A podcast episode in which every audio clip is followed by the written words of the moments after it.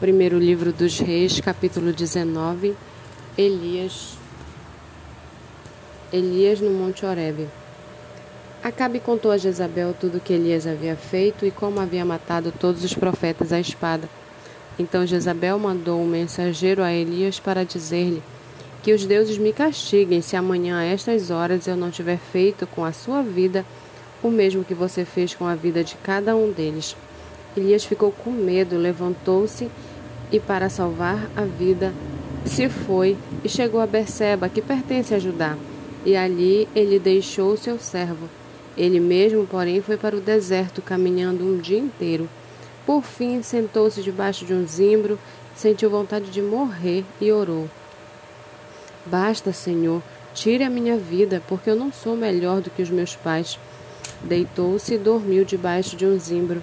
E eis que um anjo tocou nele e lhe disse: Levante-se e coma. Elias olhou e viu, perto da sua cabeça, um pão assado sob pedras, em brasa, e um jarro de água. Comeu, bebeu e tornou a dormir. O anjo do Senhor voltou, tocou nele e lhe disse: Levante-se e coma, porque a viagem será longa. Então Elias se levantou, comeu e bebeu, e com a força daquela comida caminhou quarenta dias e quarenta noites até Horebe, o monte de Deus. Ali entrou numa caverna onde passou a noite, e eis que a palavra do Senhor veio a ele e lhe disse: O que você está fazendo aqui, Elias? Ele respondeu: Tenho sido muito zeloso pelo Senhor, Deus dos exércitos, porque os filhos de Israel deixaram a tua aliança, derrubaram os teus altares e mataram os teus profetas à espada. Só fiquei eu, e eles estão querendo tirar minha vida. Então foi-lhe dito: Saia daqui e fique diante do Senhor no monte.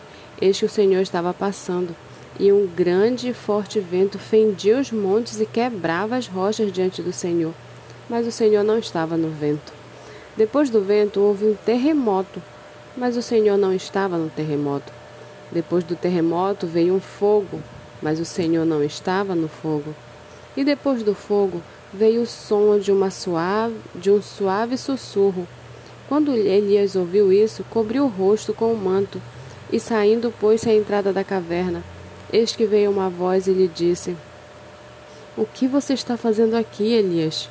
Ele respondeu: Tenho sido muito zeloso pelo Senhor Deus dos exércitos, porque os filhos de Israel deixaram a tua aliança, derrubaram os teus altares e mataram os teus profetas à espada. Só fiquei eu, e eles estão querendo tirar minha vida. Então o Senhor disse a Elias: Vá, volte o seu caminho para o deserto de Damasco. Chegando lá, unja Azael, Aza, Azael como rei da Síria. Unja também Jeú, filho de Nissim, como rei de Israel, e Eliseu, filho de Safate, de Abel Meolá, como profeta em seu lugar. Quem escapar à espada de Azael, Jeú matará.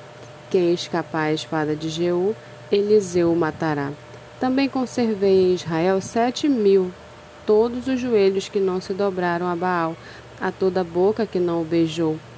Elias saiu dali e encontrou Eliseu, filho de Safate, que estava lavrando com doze juntas de boi adiante dele. Ele estava com a décima segunda junta. Elias passou por ele e lançou o seu manto sobre ele.